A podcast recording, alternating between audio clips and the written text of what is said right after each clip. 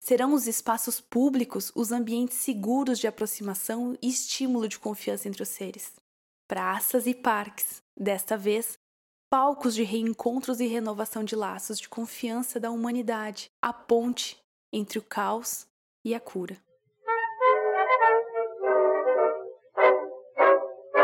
Olá, bem-vindos ao terceiro episódio do podcast Relíquia Urbana.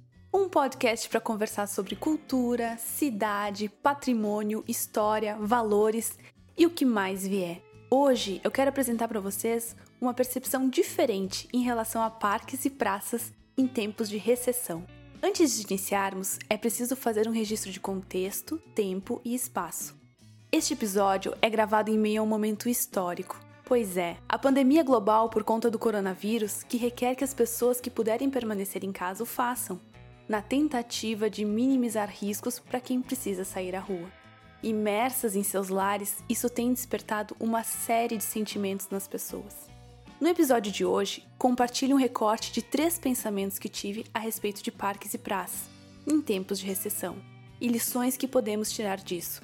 Afinal, é possível que após este momento, e atenção, longe de querer romantizar quarentena ou as transformações advindas dela, ok? Mas entendo que é plausível que surjam reflexões na forma em como vivemos os espaços, ou então no nível de importância que eles passarão a assumir em nossas vidas. Afinal, esta condição nos coloca uma restrição bem específica: a limitação em ocupar espaços. Falo aqui de espaços físicos, traduzidos em metros quadrados, sim, e, de maneira especial, daqueles ditos de todos e para todos, os espaços públicos. Recentemente, vi uma notícia de que a praça do município de Bom Jesus, uma pequena cidade localizada nos campos de cima da serra, precisou ser interditada. O vídeo mostrava Cercou-se o seu perímetro com faixas listradas em amarelo e preto. Sim, aquelas típicas de filmes policiais.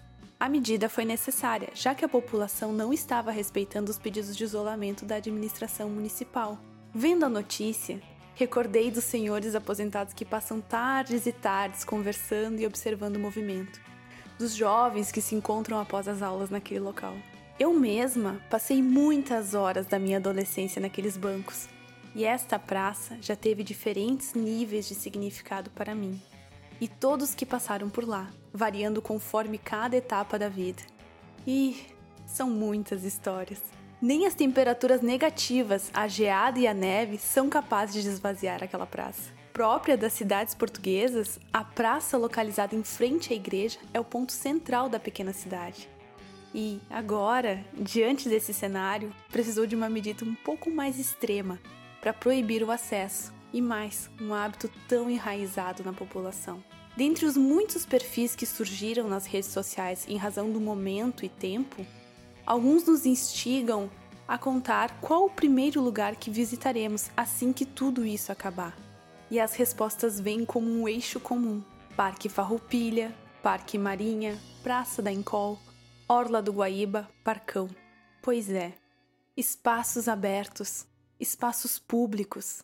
Enquanto arquiteta e urbanista, não posso deixar de pegar esse gancho. A importância que praças e parques ocupam na memória afetiva de grande parte das pessoas.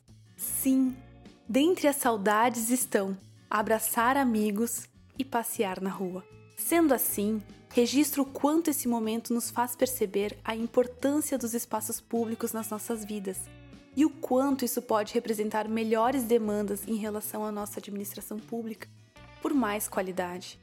Isso porque, na maior parte das cidades, a vida acontece nesses espaços, um pouco negligenciados, com parquinhos abandonados à própria sorte, bancos meio caídos, pouca acessibilidade, insegurança. Este cenário nos permite identificar nossas reais necessidades na cidade e, consequentemente, o que podemos de melhor demandar para quem pensa e constrói a cidade. Afinal, é o ambiente público que constrói a experiência de uma pessoa com a cidade. Há teóricos, aliás, que dizem que a cidade acontece no nível do térreo, pouco importando o que acontece nos andares superiores. No máximo, a verticalidade de influência para a experiência urbana se daria até o terceiro pavimento. Olhos na rua, pessoas que veem pessoas, Pessoas que se sentem seguras em um lugar porque há outras pessoas. Isso tudo oferece mais segurança do que qualquer outra medida que se possa adotar. A experiência do térreo, das ruas, calçadas e praças é o que torna a cidade especial. Basta observar o encantamento que as cidades europeias geram em termos de experiência da vida urbana. Por sinal, não é difícil perceber que o grau de investimento em espaços como este não é proporcional à importância que ocupam na vida das pessoas. E sendo assim, aqui vai a primeira lição. O que realmente é importante deve ser priorizado no novo momento. Revisitando imagens da Praça Otávio Rocha e a série de violências que tem sofrido, assunto que abordei no último episódio, fiquei pensando em toda a carga histórica que ela carrega. Originalmente pensada para que uma das pontas servisse de adro para uma igreja que nem existe mais, ela assistiu a incêndios, demolições e construções equivocadas. Das três visuais para o entorno originalmente pensados pelo projetista, Hoje em dia, um só se mantém, a muito custo e sem nenhuma garantia. Isto fez com que ela perdesse sua razão de existir? De maneira alguma. A cidade foi se transformando em sua volta, para o bem e para o mal. E a praça segue ressignificando seus usos e modo de interagir com a cidade. Esse caos que se desorganiza e reorganiza novamente num fluxo de renovação. Se até mesmo nossas cidades de pedra são capazes de resistir e se reinventar, somos nós também capazes de humildemente aprender, repensar e transformar? Segundo ponto, portanto, não há garantias. Na medida em que conseguir, ressignifique o caos. Por fim, em conversa recente com meu primo sobre o momento pós-quarentena, ele comentou sobre o receio de nada mais ser como era antes sugeriu que haverá uma fase de cautela, com um distanciamento entre as pessoas por medo de contaminação, principalmente em relação às pessoas que perderam algum ente querido por conta do vírus. Que haverão surtos aleatórios até que se encontre uma cura, assombrados por essas energias de desemprego e medo, as pessoas permanecerão distantes. Refleti sobre aquele ponto de vista que não tinha observado ainda. Pensei sobre como se dará esse recomeço e constatei, mais uma vez, numa redundância talvez, na importância que os espaços abertos terão nesse momento de ressocialização física entre as pessoas.